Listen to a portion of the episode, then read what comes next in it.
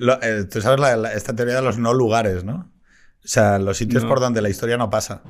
Es decir, lo llamativo es que para mí, hoy diría, ojo, que hay un problema porque sí que hay historias en esos lugares que quizá habría que esforzarse un poco más en... en- además estamos con un- esto de Soria, Teruel existe, Teruel existe, sí, sí. Soria por todas, eh, León venga. O sea, que ojo que estamos hablando de algo que yo creo que tiene que ver con la- las grandes corrientes culturales internacionales. Autovía por Cuenca ya también, ¿no?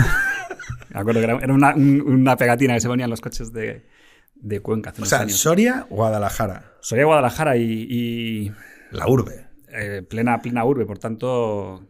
mm, pero bueno, yo estoy en Madrid desde hace. desde los años 80. O sea que realmente tengo de pueblo, en, en ese sentido tengo poco de pueblo. Pero hay que ejercer, ¿no? No, no, a mí me gusta ejercer y me Yo gusta, ejerzo de y- y a- y a mí me encanta. Lo que pasa es que yo es verdad que no ejerzo mucho de murciano. Esto es cierto porque no he vuelto, es que no, casi no he vuelto a Murcia. Fíjate que he vuelto a muchas, he estado en muchas ciudades de España, muchísimo más que en Murcia. Pero bueno, es que en Murcia me fui cuando tenía tres años y cuando tú te vas de, Tú sabes que... yo no tengo ningún, ningún recuerdo. Hay gente que tiene recuerdos con dos años, con tres, con, con- con uno y medio. Yo creo que mis primeros recuerdos son, son de, de- de la adolescencia prácticamente. Pero fíjate, yo es que en este podcast que sí que hablamos muchas veces de Murcia, porque ha sido a lo largo de tres años de acompañamiento un- una comunidad por la que hemos sentido, no sé si lo has visto, pero se ha convertido un poco como el sitio donde, el sitio significativo, ¿no? Así como en el siglo XX el sitio significativo de España era Lepe, hubo un momento hace unos años, a raíz de un cambio en, los humoristas, que empezó a decirse y hacerse humor con Murcia.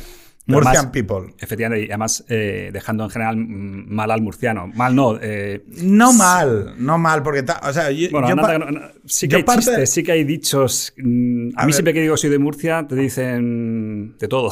No, pero a ver, yo, yo fíjate que nosotros, que podemos aquilatar un poco esa relación con Murcia, una de las primeras cosas, te va a parecer de coña, que dijimos en este podcast sobre Murcia, tiene que ver con el food job. El food job. Ni idea de lo que es, ¿no? No. Vale. Bien. Pues yo te lo voy a Lo, lo re- lo reconozco, lo reconozco. Está bien, vamos a explicárselo a la audiencia, pero esto los, los oyentes muy, muy veteranos de Extremo Centro recordarán que la primera mención a Murcia en 2018 se hizo con, con, con el fútbol job murciano y es porque, no sé si conoces que hay una página eh, muy conocida que se llama Pornhub, ¿vale? Que es una página de porno, que es un agregador de estos que, donde se ven... eh, Es la gran página de porno, vamos. es el gran agregador de porno a nivel internacional, donde se ven los, los microvídeos, ¿no? Sí. Y entonces ellos, uno de los ejercicios de transparencia que hace Pornhub a lo largo de su historia es la publicación de los términos más buscados a nivel provincial, regional y nacional. ¿Vale? Sí. Entonces, la coña era que el término más buscado en, en, en Cataluña era Spanish anal, ¿vale? Luego en, en Madrid yo creo que era lesbian no sé qué, bueno, o sea, toda, toda España era más o menos lo mismo y solo había dos, lo que llamamos outliers, ¿no? O sea, dos, dos elementos sí. de búsqueda muy extravagantes. Uno era Cataluña, que era, eh, eh, claro, eran datos de 2017, ¿no? O sea, igual estaban vinculados a la crisis del modelo territorial, no lo sabemos, pero era eh, Spanish Anal. Y luego estaba Murcia, que en Murcia el término más buscado con muchísima diferencia era food job. Entonces, claro, pensábamos, una de dos, o esto es que hay una gran acumulación de fetichistas de los pies en Murcia, ¿vale? O es que algo pasa allí. Y entonces pensábamos, igual es que los murcianos tienen todos esa parafilia. No, o sea, en plan como, oye, igual es una cosa No que... es mi caso, ¿eh? No, no, no digo, a ver, no, eh, nunca te, te obligaría a una cosa tan extrema, ¿no? Pero a, a confesar una cosa tan extrema, pero sí que es verdad que dices, igual dentro de, hay como una logia fetichista de los pies en, en toda España y entonces se mudan todos a Murcia, ¿no? Y tienen como sus, ¿no? Eh, No, no lo ves posible. No. Que en Orihuela haya... No, ¿sabes? No, pero esto, esto que estás hablando, Pedro, me recuerda. eh, ¿Qué te recuerda? Mira, me recuerda. Un, no, me recuerda. No, quiero decir, me recuerda un ¿A qué libro. te re- un- un- un- voy, a, voy a subir un poquito el nivel. Eh, vamos, no, simplemente mm, me llamó la atención un libro que a mí me, me ha encantado, que se llama The Cyber Effect, de Mary Aiken, que es una, una, una norteamericana que, es, que sobre todo es, eh, trata de explicar en ese libro, que me parece fantástico y muy recomendable, el comportamiento mm, humano, o sea, cómo cambia Internet, cómo cambia el, toda, mm, cómo cambia eh, Internet la, la personalidad, ¿no? Cómo te puede llegar a, a transformar y en qué, en qué medida eso eh, influye, ¿no? Y, y entonces habla de, de algún efecto eh, pues el típico efecto de, el efecto llamado de, de desinhibición online, ¿no? Pues, en fin, lo típico que, que cuando tú estás online, pues eres capaz de decir cosas y, en fin, es Twitter, ¿no? O sea, es la agresividad, es que, que- que, en fin... El anonimato. En efectivamente, el anonimato, que no estás cara a cara y que puedes decir lo que te dé la gana y no, no sientes esa, esa... No hay barreras, ¿no? Que sí que la hay en la presencialidad.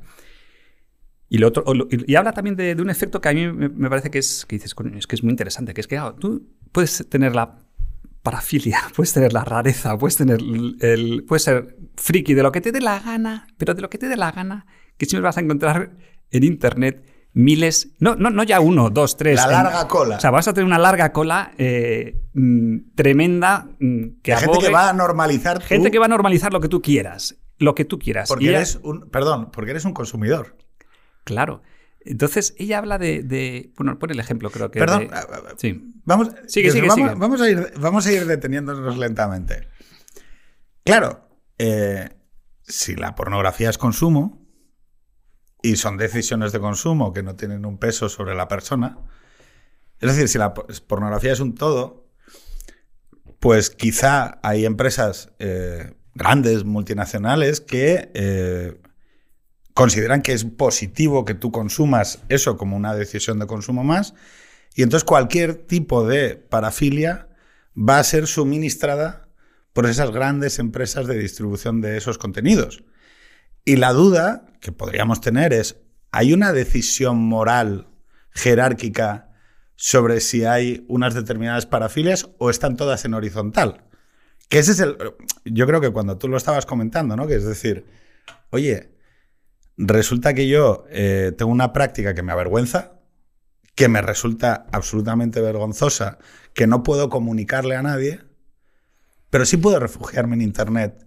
Y cuando te refugias en Internet, yo creo que es muy fácil ya dar el paso a normalizar y a. a- bueno, ya que cualquier cosa quepa, ¿no? Cuando, cuando tienes un apoyo, cuando tienes una aprobación social, cuando tienes una validación de un grupo, por pequeño que sea, yo creo que, que ese grupo ya te protege y, y te da pie, al menos interiormente, para decir, bueno, esto, esto, esto no es solo mío, ¿no? O sea, esto no es un problema personal, esto no es una... No, no soy... No soy no- mi comportamiento no es extraño, ¿no? Claro, pero fíjate, a mí lo que me- una Entonces, de las cosas que más me eso- preocupaba es una cosa es el paso previo también, que es la escisión que se provoca. Es decir, tu unidad, o sea, tu percepción, tu imagen de unidad, quién eres, quién es Pedro, quién soy, se escinde. Y hay una comunidad de acogida que te separa de tu yo real. A mí, eh, digo, luego ya derivaremos. A mí ese es un primer paso que me preocupa porque yo quizá lo he vivido. ¿En qué sentido? Creo un personaje, creo un avatar de mí, ¿vale? Con mis rasgos, con una proyección de mí mismo, ¿vale? Que tiene una comunidad de acogida, pero que no soy yo. Y no solo no soy yo, sino que quizá empiezo a vivir más en ese mundo, en Ready Player One, en ese Second Life, en esa.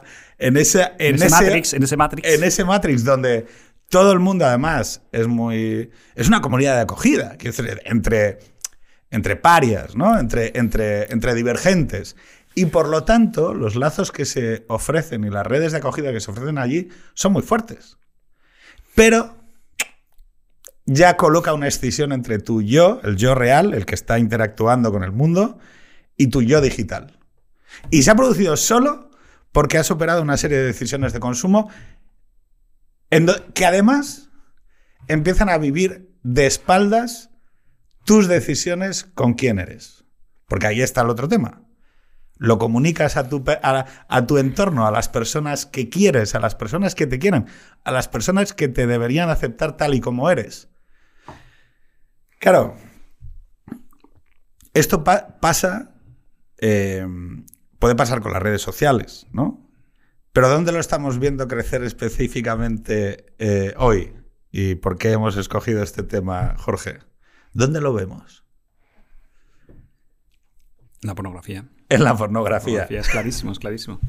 Oye, es que, eh, digo, la gente no sabe, pero has escrito un libro. Efectivamente, gracias. ¿Que se llama cómo? Pues mira, el, título del libro, aquí entre nosotros, tampoco me entusiasma. Se llama La trampa del sexo digital. Me encanta, o sea, has puesto tú el título del libro. A ver, esto es, esto es echarme piedras directamente contra mí mismo, pero no, no, a ver. El, no, ¿Cómo lo hubieras llamado tú? Es que no era fácil encontrar un nombre. Te tenía que haber preguntado antes, Pedro, y que me echaras un cable, porque yo quería un título eh, potente, mm, pero claro, la palabra porno, pornografía, en, el título ya no me gustaba porque creo que iba a echar para atrás. Eh, y desde luego la trampa del sexo, que es lo que me primero me aconsejaron, creo que tampoco es, o sea, el sexo no es ninguna trampa, ¿no? Entonces creo que ya de entrada la trampa del sexo tampoco. Bueno, en fin, y al final quedó la trampa del sexo digital, pero sobre todo lo que hablo es en el libro es de... Mm, yo creo que es un libro muy práctico, muy sencillito de leer, lo puede leer como me dijo, mm, el consejo que me dio la, la editora es Jorge, que lo entienda todo perfectamente bien mi abuela, ¿vale? Entonces tienes que escribirlo así, tal y cual. Entonces, bueno, tampoco hubiera sabido escribirlo de otra manera porque no soy. No soy. Filósofo, no, te, dejas ir por un estilo literario. Efectivamente, efectivamente. La cosa, el, libro está en la idea. Efectivamente. Y la idea ya encuentra la manera. Y, entonces, no, lo que, lo que yo creo que el, que el libro. Tampoco hay muchos libros sobre porno, ¿vale? Sobre pornografía. Me gusta más hablar de pornografía que de porno. Creo que es un, es un matiz interesante. Pero déjame hacerte un matiz. Tenemos a la gente que puede sentir un interés artístico o cultural o económico incluso, ¿no? Sobre la industria del porno, que luego hablaremos después de la industria del porno y lo que se está significando a efectos de sus actores, de la explotación laboral que sufren, de cómo es un mundo eh, sobre el que hay muy poca vigilancia, no se sabe muy bien por qué. que no, se nos olvide hablar de porno explotación, un libro de Mabel Lozano muy interesante. Exactamente. O sea, es decir, eh, estamos teniendo de también cómo se relaciona la pornografía eh, con la prostitución. Es decir, que, ¿qué es, o sea, ¿qué interrelación hay entre actrices que hacen escenas para luego poder practicar eh, la pornografía, eh, perdón, la prostitución con precios y salarios más altos? bueno, es que, claro, es, como una gran caja negra, ¿no? Por eso digo que, que, que está bien hacer un, solo box, ¿no? Pero luego hay que bajar mucho. Pero yo, creo que... Solo, perdona, Pedro, solo decir, por si se me olvida luego, que creo que pornografía y prostitución, a día de hoy, a mí me parece que más que primas hermanas son hermanas de, sangre, por no decir que, son, que es casi casi lo mismo, ¿vale? A día de hoy. Hace unos años no, pero yo creo que hoy estamos en un mundo en el que casi casi se identifica, me parece a mí, pornografía y prostitución. Yo fíjate, a ver, yo aquí tendría muchos matices, ¿eh? Porque vamos, no, no, vamos a construir. Pero sigue, sigue, que te, Vamos a construir un discurso desde la discrepancia civil, porque seguramente desde unos fundamentos diferentes podamos llegar a algunos puntos muy en común y de preocupaciones sociales eh, muy comunes, ¿no? ¿Cuál es el elemento sobre el que tenemos, yo creo que pivotar la centralidad de la conversación? Nosotros hemos lanzado al espacio digital un producto que no existía. Vamos a decirlo así. Mi generación, los chicos 2000, la gente que, con, que alcanzó la mayoría de edad en los años 2000, se enfrentaron por primera vez en la historia de la humanidad a un suministro constante y continuo de productos pornográficos en Internet. Y diversísimo. Basado en lo que ya sabemos, nosotros en Internet funciona la nostalgia o la novedad. Es, quiero decir esto, cualquier persona que tenga un diseñador de una plataforma de filming o Netflix o HBO te dirá, hay dos maneras de entrar en la cabeza de la gente, nostalgia o novedad. Y, y entonces, quiero decir, todo esto que es la que son técnicas de neurociencia respecto de cómo funcionan los estímulos en el cerebro, resulta que hay una primera generación para todo. Hay una primera generación que descubrió la navegación. Hay una primera generación que descubrió la ametralladora Gatling en un campo de batalla. O sea, hay una primera generación. Bueno, mi primera generación tiene el rasgo poco heroico de haber descubierto el porno ilimitado. 24 horas, 7 días a la semana, basado en la novedad constante y continua y... En tu bolsillo. Gratuito. Y gratuito. Y en el móvil. Y aceptado. Claro, ahí está. Vale, O sea, es, es, que, todo, es que es ojo, todo, ojo, es que- es en uno. O sea, bum, es, un- una bomba. O sea, es, realmente dices, bueno, mm, pues sí, es que es muy fácil ver porno, ¿no? Y está, es. es- eh, el otro día me decía alguien cuando me me entrevistaron en El Mundo, perdona, eh, hace unos días, y, y bueno, uno tiene luego también su, su orgullo y, y, bueno, leí un poco los comentarios que hacía la gente, ¿no? Y uno de ellos me, me dije, estoy de acuerdo, estoy plenamente de acuerdo con lo que dice este tío, porque me ponían en general todos a caldo, ¿eh? Pero este, y este decía, sí lo sé, la- la- el, porno es, es una experiencia vacía, pero es la mejor experiencia vacía que existe, ¿no? Entonces dice, pues es verdad, ¿no? Es, pero, Claro. es, pero es bueno que te des cuenta de que es una experiencia vacía y es bueno también darse cuenta de que tampoco de que es una gran experiencia vacía porque mm, bueno por- por- porque porque está en juego muchas cosas ¿no? Claro, ¿qué es lo que sucede para mí? Eh, ese periodo de tecnología se suma a otro periodo histórico que es la secularización expresa de la sociedad y por lo tanto la desmoralización del sexo. Es decir, la, ahora estamos viendo una remoralización a través del honor sexual de la mujer, pa, pa, pa, pa, pero no nos vamos a tener ese fregado, pero vamos a decir, hoy alguien puede decir en voz alta, yo consumo porno todos los días, un hombre, una mujer, tal, y nadie va a decir, ah, y por lo tanto no hay sanción social. ¿Qué es lo que sucede? Que quizá esto ha sido como cuando llegaron los conquistadores y le dieron alcohol, los conquistadores, los del norte, no los del sur, y le dieron alcohol a los indios, ¿no? Hubo un momento en que aquello destrozó comunidades, destrozó vidas. ¿Por qué? Porque si bien eh, pasó también, ojo, a ver si no nos creemos superiores, cuando los chavales americanos de las universidades fueron reclutados para ir a Asia, empezaron a pegar tiros en Vietnam y en Corea y se encontraron el opio. Y resulta que, claro, en una cultura como la asiática, que había crecido alrededor del opio, como nosotros hemos crecido alrededor de la uva y la fermentación de la cerveza, y por lo tanto tenemos absolutamente normalizado cuándo hay que consumir alcohol, cuándo no hay que consumirlo, cuándo no hay que ir de resaca al curro, resulta que aquellos chavales de estadounid- estadounidenses blanquitos de UCLA llegaban De cabeza, a, de cabeza. a Saigón, empezaban a ponerse hasta el culo de opio y no había quien los levantara. Luego, claro, volvieron a, volvieron a Estados Unidos y se produjo la gran crisis de la heroína de los años 70, ¿vale? Claro, todas las redes comerciales y demás. Claro, ¿qué sucede? Que nosotros... Pero, pero nadie diría... na- o sea, nadie... O sea, nadie acudiría mm, de una manera desmoralizada o no cualitativa al análisis de cuánto porno se consume. Quiero decir, incluso para una persona liberal, en sus fundamentos liberales, tiene que entender que hay una cifra de consumo de porno que es patológica. Quiero decir, como la hay de donuts o la hay de eh, cualquier tipo. Digo, porque puede haber gente que diga, bueno, no, yo creo que tú eh, dices un poco de porno ya es mucho, ¿no?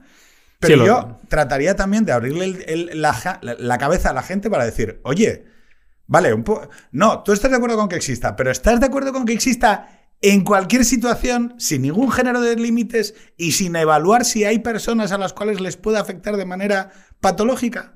Que es un poco para mí la reflexión. Sí, yo creo que una reflexión más también es eh, que yo he hecho en falta en, en general en el discurso público, que no existe para empezar, eh, sobre este tema. O sea, yo creo que de cualquier, de cualquier material, de cualquier mm, comida, de cualquier eh, comportamiento que fuera mínimamente adictivo, que tuviera algún tipo de problemas o de efectos secundarios, estoy seguro que, que alguien debería, debería decir algo. O sea, si esto está afectando a que sea... Yo, es verdad que la gente a veces me dice, joder, Jorge, es que exageras un poco porque todo lo que te llega a ti, pues es gente, es verdad que a nosotros los miles de personas que nos escriben no nos escriben para decirnos que están encantados con lo que con, con, con esta página web porno, con lo que sea, con, o, con, o con sus parafilias. No, no, la gente no te escribe para decirte lo encantado que está. Es más, yo creo que casi nadie es capaz de decir que es feliz viendo porno, eso para empezar. Pero bueno, eh, otra cosa es el placer, pero...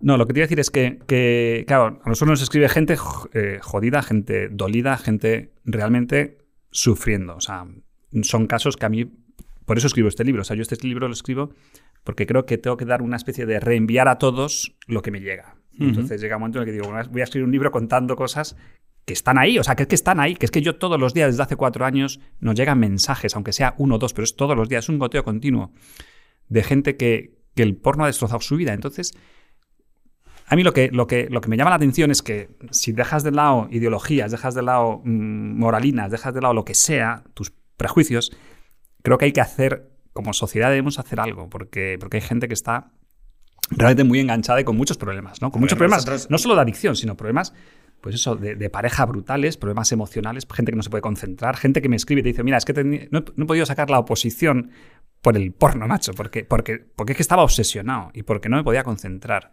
Y a mí me ha llevado el porno a dejar la oposición. Bueno, pues eso... Mira, para mí, yo tengo como una expresión, eh, o sea, para mí la, línea es... Nosotros tenemos una responsabilidad en la atención del, dolor y el sufrimiento, una responsabilidad ética. Quiero decir, eh, en tanto en cuanto hay un dolor, hay un sujeto del dolor y por lo tanto hay una responsabilidad social de la moral comunitaria de atender ese dolor, ¿no? Y me parece genial que, vengas a hablar de decir, oye, es que eh, además no es ya el hecho de que la gente, que hay gente que lo sufrirá en silencio, es que hay gente que levanta la voz y escribe.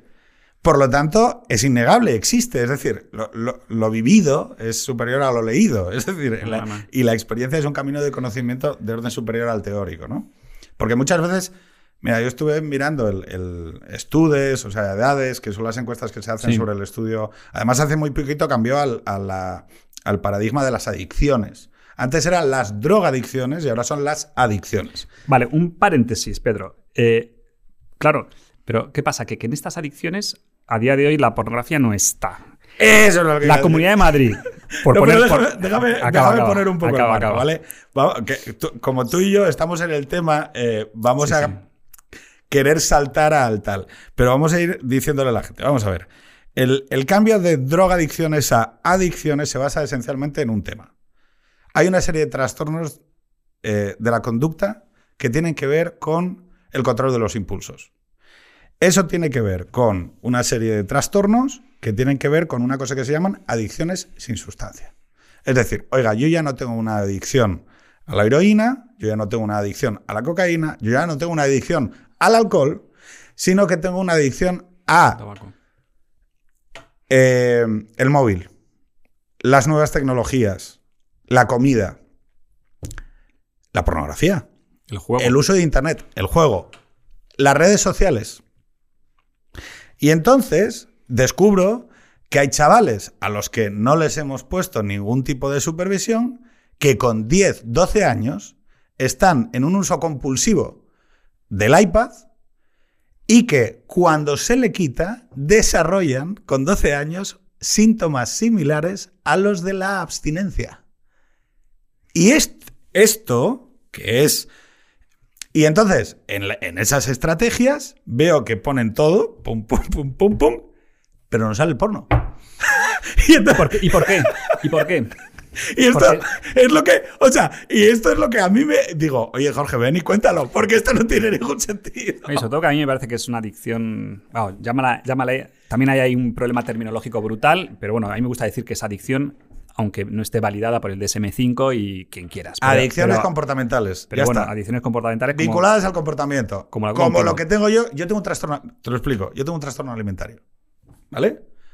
Entonces, eh, y oye, me ha costado... No se te nota, ¿eh? Gracias. Muy, muy galante, pero eh, en mayo de 2020 estaba en 128 kilos. O sea que... Pues. 128 kilos, estaba en 128. Digo, esos chavales que te están escribiendo a ti, podía haber sido yo en mayo de 2020, porque yo a mí me diagnosticaron hace. Eh, nada, con 40 años, ¿vale? Entonces, ese trastorno alimentario que a mí me suponía 5 atracones a la semana y dos conductas compensatorias, que para el que no lo sepa, yo vomitar, ¿vale? A mí me producía un dolor y un sufrimiento bestial, ¿vale? Entonces, si hoy nos está escuchando a alguien que le está pasando eso con la pornografía o con los videojuegos o lo que sea, que entienda que forma parte de una normalidad del cerebro, y este es el tema, y ahora hablamos de lo de la Comunidad de Madrid, que es eh, convertir todo en una moneda universal que se llama dopamina. Y convertirnos, porque el cerebro está biológicamente preparado para eso, para sistemas de recompensa y demás, a convertirnos en adictos a esa dopamina. Lo llamativo de todo esto es que cuando yo me fui a ver el tema de, bueno, oye, las comportamentales debería estar la pornografía. Quiero decir, es O sea, quiero decir, es que encaja como un avión. Y luego también he estado mirando. Y eh, sorprendentemente en el debate público no se trata. Se trata la cosificación de la mujer, se trata que si es feminismo o no, se trata no sé qué, pero no Sí. se trata el paciente masculino que sufre esa adicción comportamental. Y lo has dicho tú antes, por, por, mm, por completar un poco, que creo que también es muy interesante, es el que no son chavales los que llegan a los que nos ha- los que llegan a nosotros, ¿eh? o sea que estamos hablando de un, de un tema que tiene mucho recorrido y que es gente pues de 30, 35, 40 tacos, o sea que Sí, sí, es sí. gente que lleva consumiendo porno 10, 15, 20 años. Entonces, mm, yo también aprovecho este espacio que creo que es maravilloso para, para mm, sobre todo para que la gente más joven vea que, que aunque ahora no tengan ningún problema, si no, mm, por lo menos si no son conscientes de que puede haber un problema, eh, llegarán tarde, ¿no?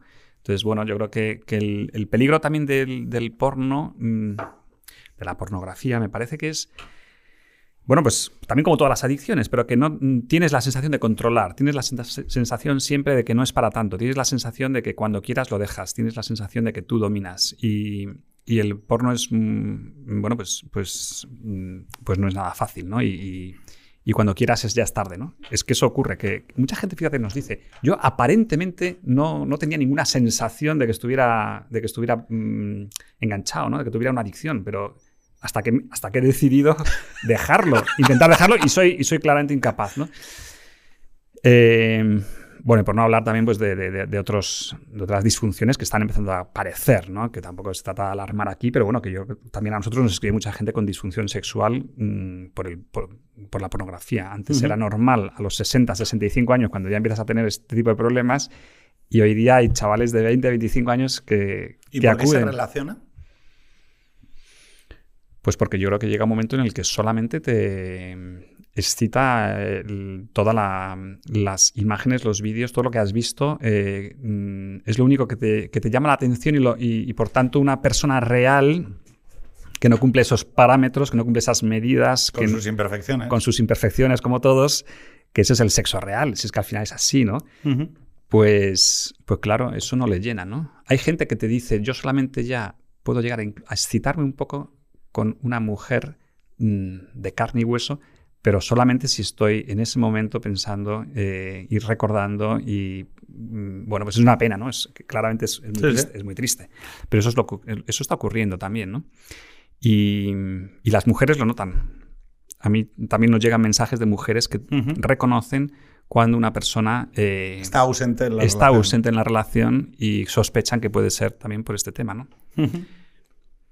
Incluso, fíjate, el- el- también nos llegó un, un tipo que a mí me pareció ya asombroso, un mensaje de, bueno, era de una mujer que decía que después de esa relación, él eh, se tuvo que ir a ver pornografía, justo después, porque no le había llenado lo- su relación real, ¿no? En fin, pues esto es, este es el mundo. Este es el mundo. No, no- no digo que sea el mundo de- real de todo, de, de toda la gente que consume, evidentemente, pero creo que es bueno decirlo, es bueno hablarlo alto y claro y, y contarlo y que, y que la gente vea que también que tiene sus. Fin, que no todo es jiji jaja, que a veces es verdad que el- todo el tema sexual, evidentemente, es, da para muchos chistes, da para muchas gracias. Mm, eh, pero tiene, sus, tiene su cara B y la cara B a veces también es, es muy dolorosa y. y- Yo fíjate, para mí, el- uno, de los, uno de los elementos más destructivos del, del nuevo desorden amoroso, de la nueva moral sexual, es que en base a la militancia en, en esas liberaciones, ¿vale? Eh, mayo del 68, llevamos 10 años diciéndole a la gente que el matrimonio conservador es un error, que la moral sexual monógama es un invento burgués y que lo que hay que hacer es liberarse y, y las camas redondas y demás, ¿no? Y el hecho es que nosotros hoy podemos decir con total normalidad que, el- que- que primero la monogamia en sentido clásico de una pareja para toda la vida no existe. En todo caso existe la monogamia sucesiva.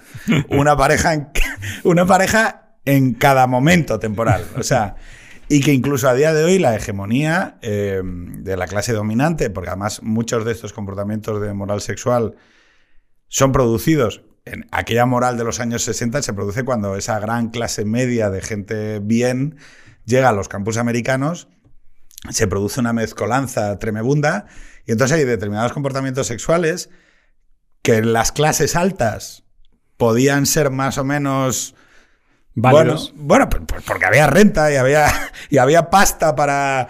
Bueno, oye, pues yo tengo una querida y luego tengo a mi mujer y luego no sé qué y tal. Y oye, hay un patrimonio. Entonces, hay de- había determinados... eh, había determinada evaporación de los lazos que podía ser vivida, entendida como una moral de clase alta, ¿no?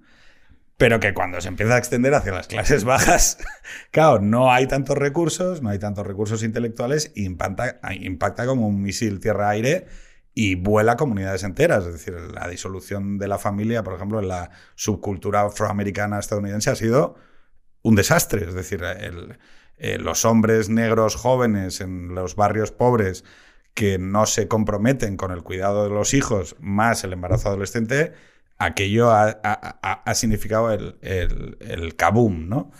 Claro, ¿qué sucede en...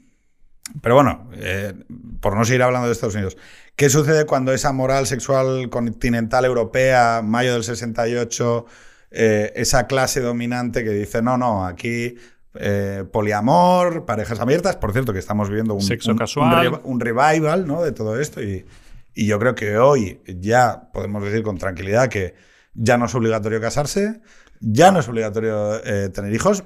Bien, victoria, joder, cojonudo. Vale, pero entonces a mí ahora me toca hacerle la crítica a lo que hay. Digo, no. eh, digo, o sea, sí, sí, vamos a aclarar los términos de este tema. O sea, el que está arriba recibe la crítica. No vaya a ser que todavía sigamos criticando lo que era hegemónico Hace 40, 50 años. O... Claro, es que ya no lo es, chavales. Entonces ahora No, yo... ya ha pasado tiempo ya para ver un poco con perspectiva lo que ha ocurrido en estos últimos Ese- decenios, ¿no? Ese es el tema. Y yo creo que ahí hay mucho miedo. Hay un libro magnífico que lo leí hace un poco de tiempo que, que es de, de una tal Eva Ilouth, o Ilouth, que se llama El fin del amor, que es Me lo recomendó Pablo Velasco en esta misma mesa. sensacional. Me Estuvo pareció. aquí Liz Duval, Gregorio Luri y Pablo Velasco, que estuvimos hablando de por qué lo llaman sexo cuando es amor, ¿vale? Hablando sobre el amor y el significado de cómo hoy muchas veces hay gente que cambia sexo por abrazos y muchas veces hemos cambiado el orden y por lo tanto debemos hablar en síntesis nuevas y precisamente... cito ese libro. Es que me, yo me lo he leído hace poco y me ha parecido una. Además, mm, eh, es una mujer de origen magrebí, de marroquí, francesa, socióloga, mm, libre de todo tipo de prejuicios y, y- y que no, no- mm, Quiero decir que me parece que es un estudio muy completo sobre toda la evolución del sexo del amor en los últimos 40 años a partir de la revolución sexual.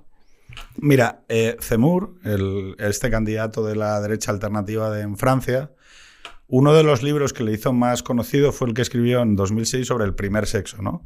Que es una trata de trata de contestar al segundo sexo. de- bueno. El tema es que en ese primer sexo, Trata de contestar al tercer sexo, ¿no? sí, perdón, eh, El de la- sí, He dicho el primer sexo contestando al primer sexo. No, el tema es que ese primer, eh, en, ese, en esa novela, una- perdón, en ese ensayo, lo que trata de explicar, hace poco Mariana Gumper hizo un- una reseña del, del libro, trata de explicar un poco cuál es el, momento actual, porque claro, es que yo me encuentro con intelectuales que me siguen hablando como si el matrimonio católico fuera eh, la opción. Oye, chaval, eh, ¿podemos por favor dejar de eh, hablar de esto como si fuese... Porque no, es que no es lo dominante. O sea, no me cuentes una matraca. O sea, ya nadie está obligado. Pero entonces evaluemos los efectos de... em, oye, conquistamos la libertad del divorcio en el 81 en España. Ya está. Pero entonces ahora tendremos que evaluar la sociedad con divorcio, no la sociedad que preexistía al divorcio. Ahora que hay una opción por defecto, que es la relación abierta o la, eh, este tipo de desorden amoroso, pues entonces tendremos que evaluarlo en sus propios efectos, porque es que si no, vamos a seguir hablando de cosas que operaban a la mitad del siglo XX, no en lo que se está operando en el siglo XXI. Claro, ¿y qué es lo que nos encontramos? Pues un poco lo que, lo que tal es. A mí hay gente que me habla en, respecto de la pornografía como si todavía significase algo como liberación cultural. Y es, oye, no, hijo, no, mira, yo lo siento mucho, pero no tiene nada de transgresor. O sea, quiero decir, es el mainstream, es el componente, es la cultura básica, es eh, el o sea, es, es, lo normativo, o sea, lo normativo, normal, convencional y absolutamente clase media burguesa, O sea, el, el burgués hoy es, es, un, es una persona que consume pornografía. No me cuentes rollos, no tiene ningún componente transgresor. Hoy Hace 20 años sí, ahora, ahora no, ahora no. Ahora no, ¿no? Eh, ahora mismo e- eres normativo, eres, eres un proceso más del mercado de consumo, es un proceso más mercantilizado por megaindustrias.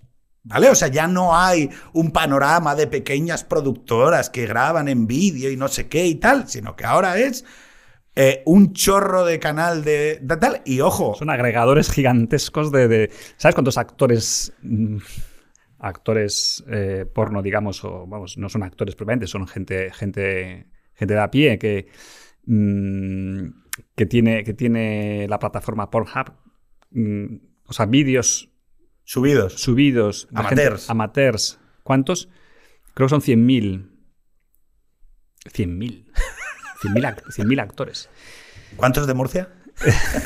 Pues, pues no sé si la mitad, pero bueno, seguro que.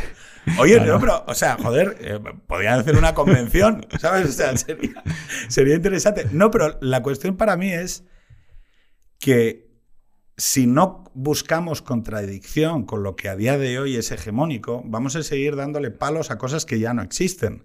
Entonces, en este tema de, de la pornografía eh, como adicción o trastorno de conducta eh, compulsiva sin sustancia, yo pensaba, joder, qué fácil es construir un muñeco caricaturesco de, ah, esto es porque eres un casca de no sé qué y tal.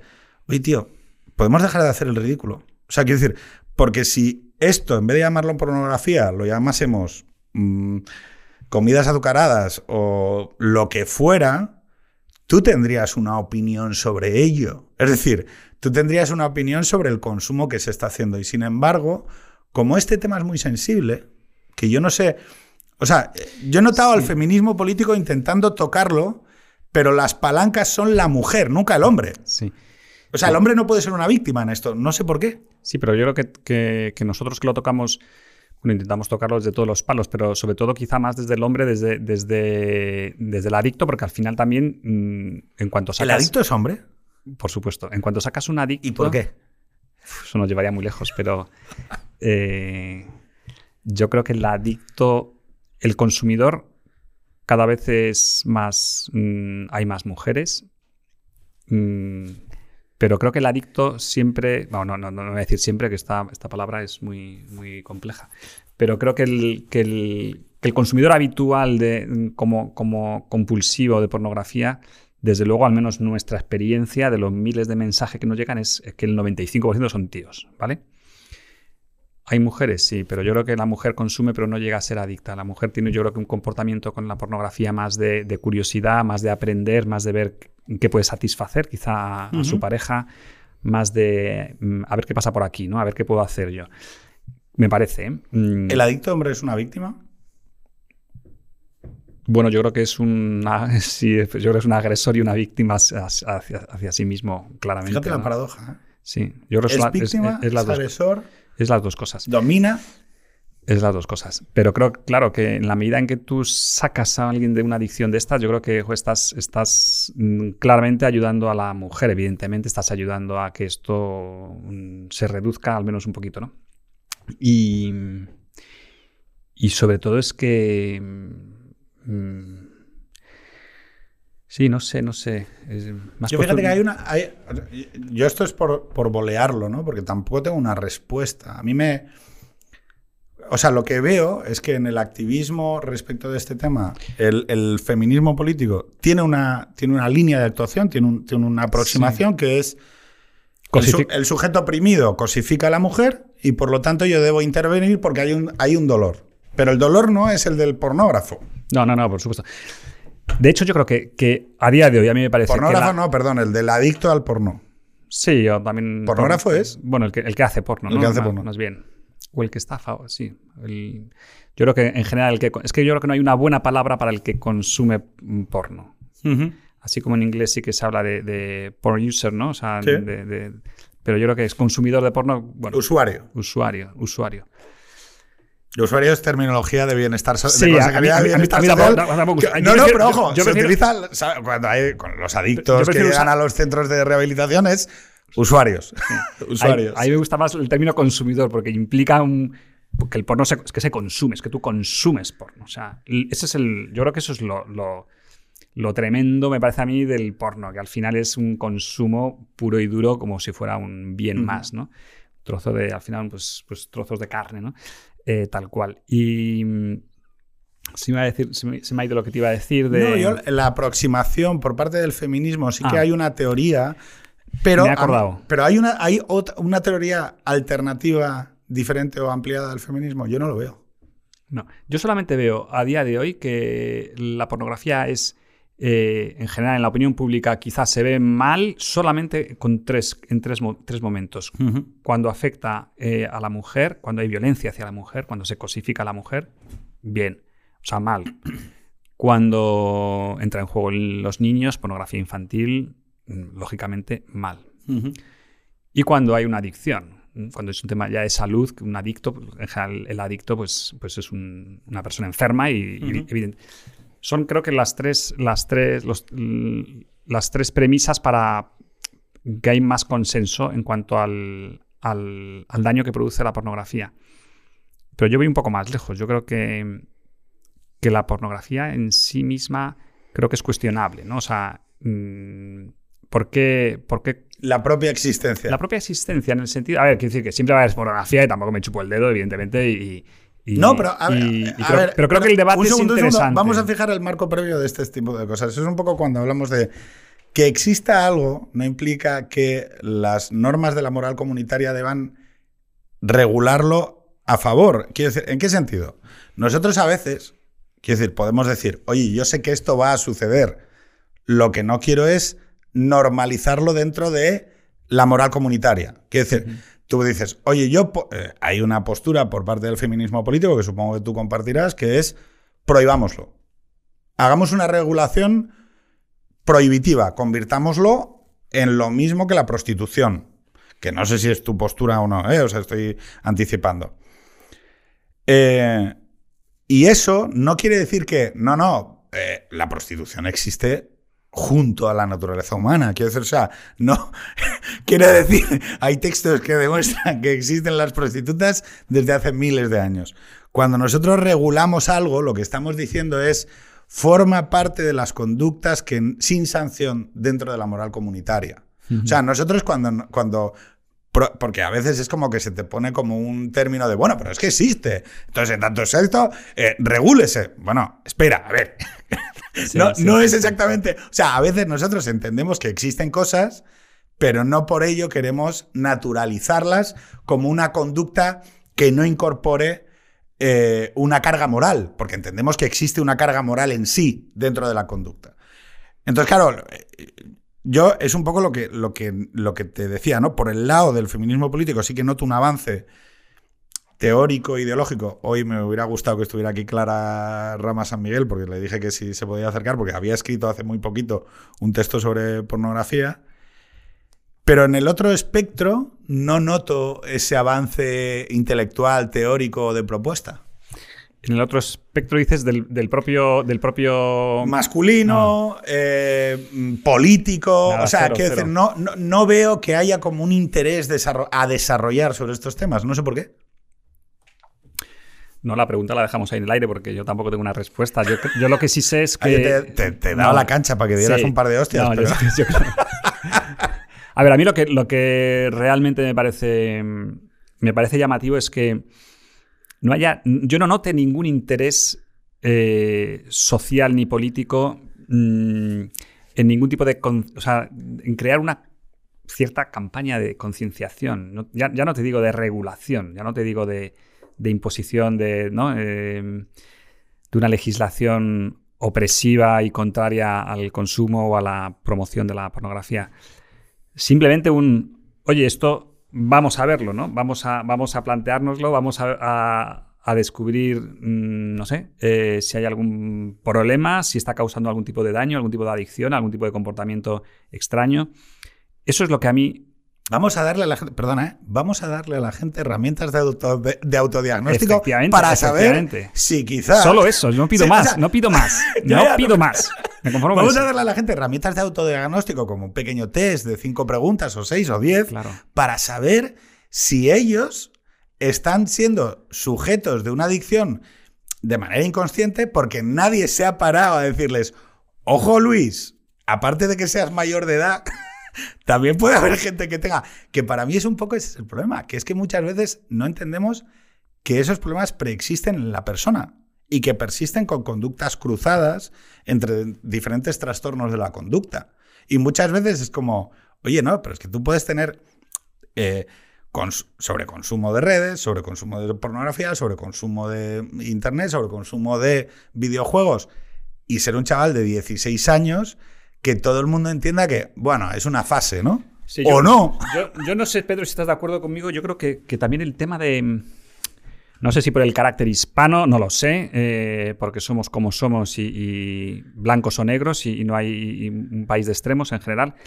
Y no sé si también el peso de, de la moral, de la libertad, de pensar que es un tema que, que a la gente le da miedo entrar desde ese punto de vista de, mm, de como aquí diga algo sobre la pornografía, ya estoy metiéndome con el... Voy a ser ¿no? católico. Voy a ser católico, voy a ser, católico. mm, voy a volver a, a un tema que teníamos superado y que gracias a Dios lo hemos, lo hemos, lo hemos superado y, estamos aquí todavía, ¿cómo es posible?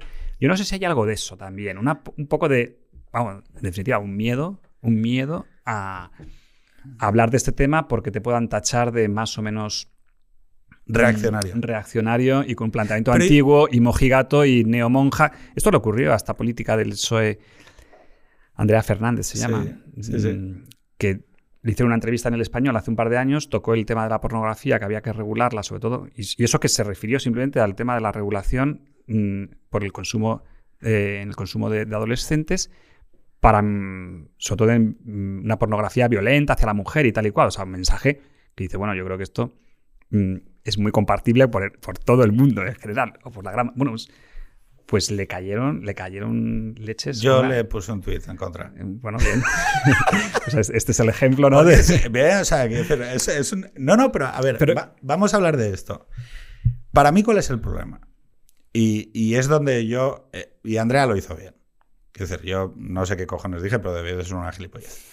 Eh, bueno, porque, porque es verdad que luego, luego piensas, oye, no, pero es que puede ser que eh, para mí la- no es la aproximación relativa a que hay un heteropatriarcado no sé qué, joder, pues eh, menudo privilegio si aquí lo que el sujeto vulnerable es el hombre, el hombre joven o el hombre mayor que se está eh, destrozando la vida con una adicción. No, pero es que se explota a mujeres. Seguro, sin, sin- sin ningún género de dudas. Pero también hay porno gay y, y nunca entra en los debates el tema de la violencia en el porno, en el porno gay y la- el tipo de humillación en el porno. O sea, no- Sí, no- sí, o sea, quiero decir, sorprendente. O sea, el problema aquí que, es, que, es, que, es, que es grandísimo. salvaje. O sea, quiero decir, entonces, es un poco. Yo me acuerdo que, que una de las cosas que comenté con, con Lee Duval en su momento es por qué el modelo de transexualidad eh, en, en los chicos que transicionan a chica va asociado a una hipersexualización adolescente y, y, y- y preadolescente. Es decir, ah, es como, oye chico, no sé qué decir, o sea, eh, eh, pareces una Barbie, ¿sabes? O sea, tiene, o sea, Sí, ¿por sí. qué, no? Es decir, y es que al final el sexo durante muchas décadas ha sido una, ha sido un abrelatas contra aquello que considerábamos conservador o contra el machismo o contra tal. Claro, yo, mm, el feminismo político a mí también me da una cierta rabia porque, oye, mm, regalo concedido, pedisteis esto. Quiero decir, la moral sexual del 68 iba de disociar los compromisos afectivos del sexo del hombre. Mm, Regalo concedido. O sea, quiero decir, o sea, eh, la liberación sexual lleva en baúl una no, es- serie- no es gratuita, decir que te llevas, decir, o sea, te llevas una mochila. Lleva una mochila de consecuencias y, y- y de, y, de, y de cargos. Evaluémosla. Pero claro, que me sigas diciendo, que este es el tema, que me sigas diciendo que es que el sujeto oprimido y el sujeto eh, es, no es, que, es que es la mujer. Mira, mm, no te lo acepto. ¿Por qué? Porque cuando tú te miras eh, los graves problemas de, de adicción al sexo, los graves problemas de, de adicción a la pornografía, quienes están ahí son hombres. Y son quienes están siendo eh, victimizados por una industria. Oye, si, si quieres que señalemos a la industria, no te digo nada. Ojo, igual ahí podemos hacer alianza. Igual, si de lo que me estás hablando es de hacer pinza, Andrea, Jorge y yo, contra la industria que está afinando sus, sus, productos a través de mecanismos neurocientíficos y de plataformas de Internet que lo que hacen es suministrar como una máquina tragaperras la modernidad de dopamina, afinándote el cerebro para convertirte en un adicto, oye, yo igual... Igual empuño la antorcha, colega. O sea, pero claro, no me digas que es que eso es porque yo soy el heteropatriarcado. Oye, no. o sea, desde el respeto. Sí, sí, Pero no. Entonces, ¿qué sucede? Que yo creo que es un dolor que existe, que existe en la sociedad contemporánea, sobre la que encuentro una enorme ausencia. Cuando me enteré de que tú tenías esto escrito, dije, joder, por fin. Que creo que tiene un altísimo componente vinculado a la salud mental y que hay una oportunidad hoy que se está abriendo todo este nuevo mapa de el bienestar y la salud mental a que la gente eh, entienda la salud de una manera mucho más amplia, ¿vale? Y que quizá ese sea también un retorno a hablar de modelos de vida buenos. Es que eh, sí, yo voy por ahí, voy por ahí porque creo que está muy unido. Mm, es decir, que, hoy día también se habla mucho de sexualidad sana, ¿no? Sexualidad saludable. El otro día alguien dijo sexualidad sostenible, ya no sé muy bien. no sé muy bien qué narices es eso, pero... O, ODS 2030, que expulsas menos CO2. Debe ser. Debe ser. Pero, Oye, no, pero, pero es que creo que, es en parte Claro, ¿qué pasa? Que es que... Ojo, no hay nada más eficientemente medioambiental que la pornografía, porque, o sea, si, si, coges un coche y te vas a Valencia a ver a una pareja sexual, ya estás consumiendo, o sea, recursos naturales. No, es broma, pero dale. Sí, no, no, no, no, que, que, que, lo que lo que, te iba a decir se, me ha ido, se me ha ido Consigo hacer que pierdas el hilo cada vez que intervengo, o sea, me está dando mucha rabia porque te, estabas comentando algo. Iba a decir? No, no te preocupes. No, pero es un problema mío, ¿eh? O sea, a mí esto me pasa con bastante frecuencia. Pierdo el hilo a los tres segundos de... A mí me diagnosticaron de TDA. No, pues mira, ya que estamos casi acabando, que nos quedan diez minutos, eh, voy a empezar eh, la parte de concesiones, porque esta, esta conversación siempre es un poco cero bullshit, ¿vale? O sea, y, tratar de exponerte y, y, de explicarle a la gente un poco, eh, bueno, que somos imperfectos y que no pasa nada que aún siendo imperfectos, ¿vale? La gente te quiere, te perdona y te, y te permite, o sea, sobre todo que cuando uno pide ayuda, ¿vale? Normalmente siempre suele haber una mano que, la ofrece, que esto es, esto es pero hay que pedirla, claro. Eh, cuando yo, y no, hay nada más terapéutico, eh, perdona por la... Mm, no quería decir esto, pero, pero aprovecho, que es el... Yo me he dado cuenta la, la el poder de, ponerte a escribir o de contar el, programa. En fin, esto es, esto es el ABC de. en fin, no, estoy descubriendo nada, ¿no? Pero, pero en este tema, mm, ese paso es eh, de gigantes. O sea, la gente que nos escribe, que nos llama, que nos pide ayuda, no es, es gente que lo ha pensado mucho antes de dar ese paso, pero das ese paso y, y, solamente mm, el haber escrito algo sobre esto, sobre tu propia vida, sobre tu propio problema, es mm, claramente curativo. ¿eh? O sea, es alucinante el poder que tiene el, decir, bueno, aquí estoy yo con este problema, reconocerlo. Bueno, como es todo, en fin, esto eso que, creo que es, que es evidente, pero quiero remarcarlo porque, no porque esa gente... Es que forma parte de la naturaleza humana. Claro, es que cuando tú comunicas algo, lo pones en común, mm, sale un poco de ti, ¿no? O sale completamente de ti ese problema o esa situación.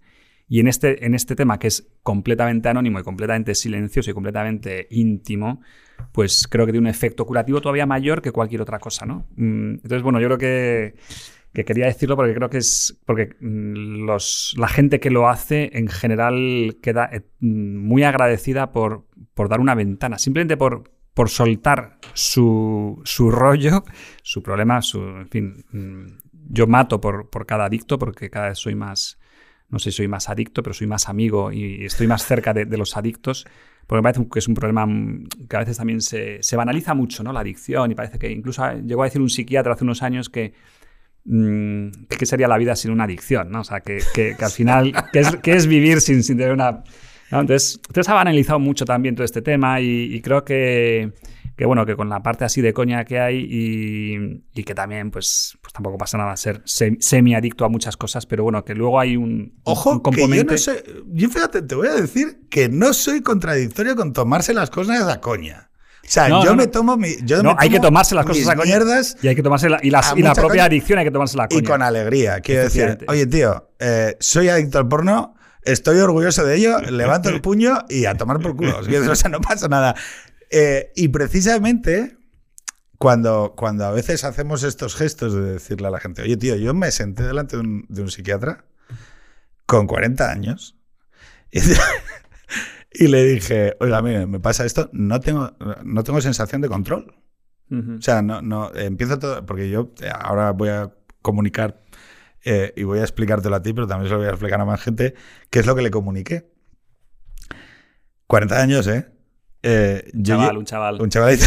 o sea, y entonces yo me senté allí y dije, mire, es que eh, no soy capaz, y estaba derrotado emocionalmente, estaba hecho una mierda, no, no, no había sido capaz, había estado, mm, había pasado por psicólogos y tal, o sea, no, no era capaz de corregir el- eh, esa conducta, ¿no? Y entonces, eh, y además pasaba una cosa, y es que todas las mañanas me levantaba con el estómago hecho una mierda, tal, no sé qué, y decía, hoy podré, hoy podré hacerlo.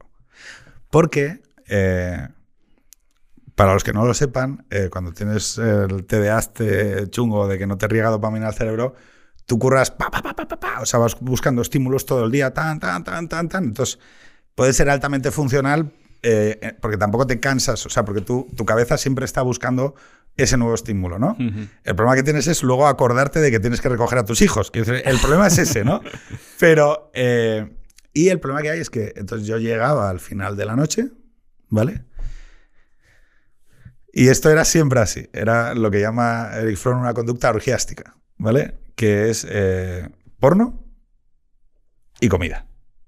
Es que tiene mucho que ver, ¿eh? El sexo y la comida tienen mucho que ver. Esto, esto es eh, primicia, ¿no? Y era porno a eh, cuando ya están tus hijos durmiendo, cuando ya está tu mujer acostada, ya estás solo, llevas todo el día toda hostia. son las once y media de la noche, ¿vale? Y ese es el, lo que ya, ese momento en el que te disuelves, ya no eres la persona con responsabilidades, con compromisos, con tal. Los alcohólicos funcionales saben a lo que me refiero, la gente que fuma porros de manera compulsiva también sabe a lo que me refiero. Todo el mundo que, porque yo tiendo a pensar que todos somos imperfectos, sabe ahora mismo cuando lo estoy explicando a lo que me refiero, que es ese momento en el que pff, se abre un momento en el que dejas de ser tú. Sí. Y este es un momento en el que me dejo eh, llevar por el placer. Y ya está. Entonces es, es, es- me doy un atracón de comida, me, o sea, y, y, y- y consumo o me consume la conducta, ¿vale? De una manera compulsiva. Sí. Te calma la ansiedad, pero también te genera la ansiedad. Es, es- ¿no? es, al final yo creo que también es un... El peligro de estas cosas es que, que te, te calman, te, te- te liberan, pero es eh, pero al día siguiente ocurre lo mismo. ¿no? O sea, que es, que es, es un circuito que se retroalimenta y que, y que y precisamente es el, ese es el, el ciclo adictivo. ¿no? Claro, alguna manera. El que, el que coge y entra al, al bingo 666 no sé qué y mete... da- o sea, ¿por qué? Porque... Y aquí es el- viene el giresito, ¿no? O sea, porque somos la primera vez en la... eh, la primera vez, la primera generación y la primera vez en la historia que a través de unas tecnologías, que a través de las nuevas tecnologías, lo que antes eran explosiones concretas de bienestares concretos en nuestra vida que nos podían hacer sentir extasiados, una fiesta popular, una catarsis, un carnaval, un que nuestro cerebro soltaba de esa dopamina y, que nos y que nos lo convertía en algo especial, ¿no? Es decir, incluso los que llegamos a comprar revistas porno en un kiosco, ¿no? Es decir, que, que teníamos toda una historia alrededor de ello, es decir, eh, y que aquello formaba parte de una cosa momentánea, puntual, específica, temporalmente definida, y que era algo concreto en el tiempo, de repente, porque da dinero, porque se convierte en una industria, porque lo permite la tecnología y porque nuestro cerebro lo convierte en una moneda universal que se llama dopamina, nos convertimos en adictos a cosas que la mayor parte de la gente no lo son. Y este es el tema. ¿Con qué chocamos muchas veces? Con alguien que nos dice, bueno, pero yo no tengo ningún problema. Claro, colega, porque el problema no está... Porque tú no, pero yo sí porque estamos cableados de manera diferente o porque hemos tenido vidas diferentes o porque hemos tenido aproximaciones diferentes o simplemente porque nuestro cerebro convierte cosas en objetos diferentes. Pero hay un porcentaje de nuestra población que sometida a esos estímulos se convierten en sufrientes. Y o hablamos y levantamos la voz por todos ellos o en realidad estamos ignorando un dolor.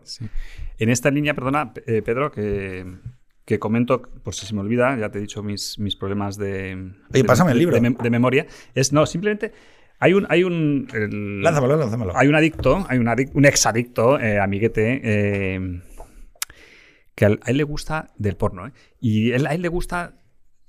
De hecho, sale en los medios de comunicación. Cuando yo le, le digo, oye, que quieren unas palabras de tal, él sale y le gusta salir con su nombre y su apellido, y a cara descubierta. Y dice, mira, es que lo hago, es que me da igual, es que, es que lo que precisamente pretendo saliendo con mi nombre y con mi apellido en este tema es para ayudar a otros a que vean que, que no pasa nada, o sea, que no pasa nada por ser adicto al porno, no pasa nada. Eh, no pasa nada. Entonces, mm, vamos a también a dejar de, ¿no? de, como de, que sea una cosa, precisamente, si salgo con mi nombre y mi apellido, que tiene, tiene narices y es de... Y es un, es un, es un buen ejemplo, ¿no? Eh, tampoco todo, el mundo lo tiene que hacer así, pero, pero bueno, que me, parece una buena medida de también de normalizar, ya que estamos en la época de normalizar todo, pues porque no normalicemos todo, que también normalicemos también esto, ¿no? Oye, eh, mira, lo último que le pido siempre a la gente que viene a Extremo Centro es que nos recomiendes un libro, un disco, una serie, una peli, una canción que creas que afecta y comunica eh, sobre la conversación que hemos tenido, ¿vale? Yo voy a recomendar La trampa del sexo digital, ¿vale?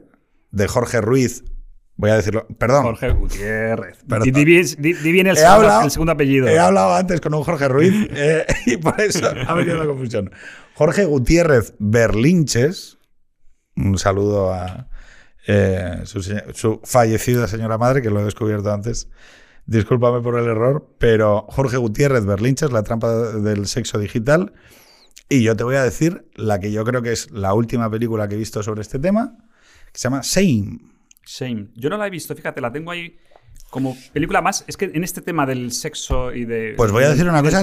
Eh, hay muchas películas que yo creo que se toman, que no, no son, eh, no digo profundas, pero que, que, se toman el tema un poco como a coña, ¿no? Pero hay algunas que yo creo que son interesantes y me han dicho que esta realmente es interesante. Hay otra que se llama Don John. También. También. No, no, eh, es que, bueno, perdón, Don John es la que yo creo que lo trata de una manera más, mucha más, mucho más específica y ojo porque... Same, para el que no lo sepa, es la historia de un adicto al sexo, ¿vale?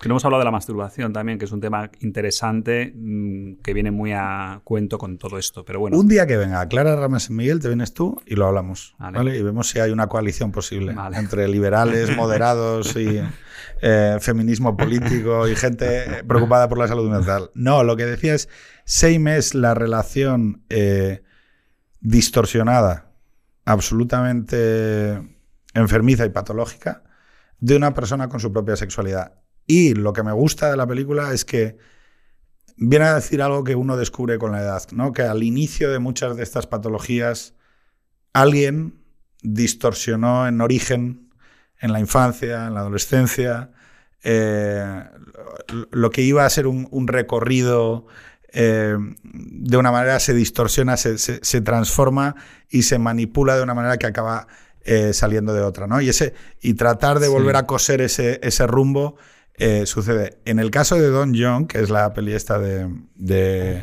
Gordon Lewitt, Gordon Lewitt, lo que me gusta especialmente de esa película... Y de, la, actriz, que, no lo has dicho. Es que la, la actriz, que es esta pelirroja... Eh, ah, bueno, que hace de una mujer mayor. Sí.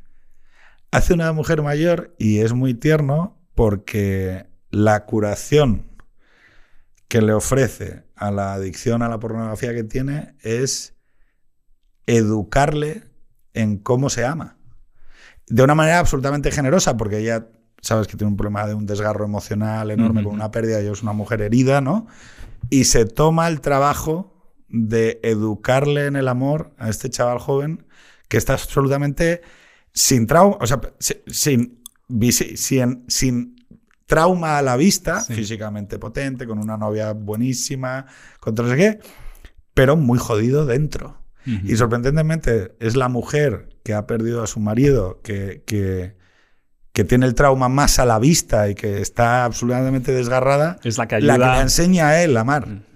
Otra película parecida es, eh, pero bueno, que también me parece interesante en esta línea que se llama Amor sin límites o Amar sin límites, que va, que explica un poco el recorrido de las terapias de grupo de los 12 pasos, de los de sexólicos anónimos, que también me parece que está muy bien, que se toma que es una película eh, que, muestra el, bueno, pues, pues la realidad de. una forma, como otras, de, ayudar a, este tipo de problemas. En, este caso es más de, adicción al sexo más que adicción a la pornografía.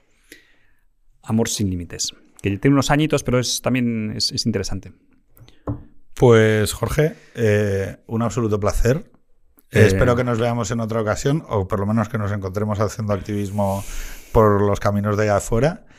Eh, y nada más, que ojalá te hubieran puesto eh, un título que te hubiera gustado más, pero agradecerte la trampa del sexo digital. Es bueno, es bueno también. ¿eh? Y de hecho cada vez me gusta más porque también es, es, es, me gusta, es directo, es directo y luego que como aparece sexo, eh, ¿no? Como esto grande. Que, como esto que se decía antes, ¿no? Que tú ibas a la salida de la universidad y veías carteles que ponía sexo. Sexo y gratis. Sexo y gratis y te acercabas y ponía bienvenido a la, a la al sesión, ciclo de conferencias. Al ciclo de conferencias sobre Estado de Derecho y división de poderes en la, la España del siglo XVIII. No, hombre, pues eh, mucha suerte y que vaya todo muy bien. Nos vemos la próxima semana. Nos vemos, gracias, chao. Gracias, hasta luego.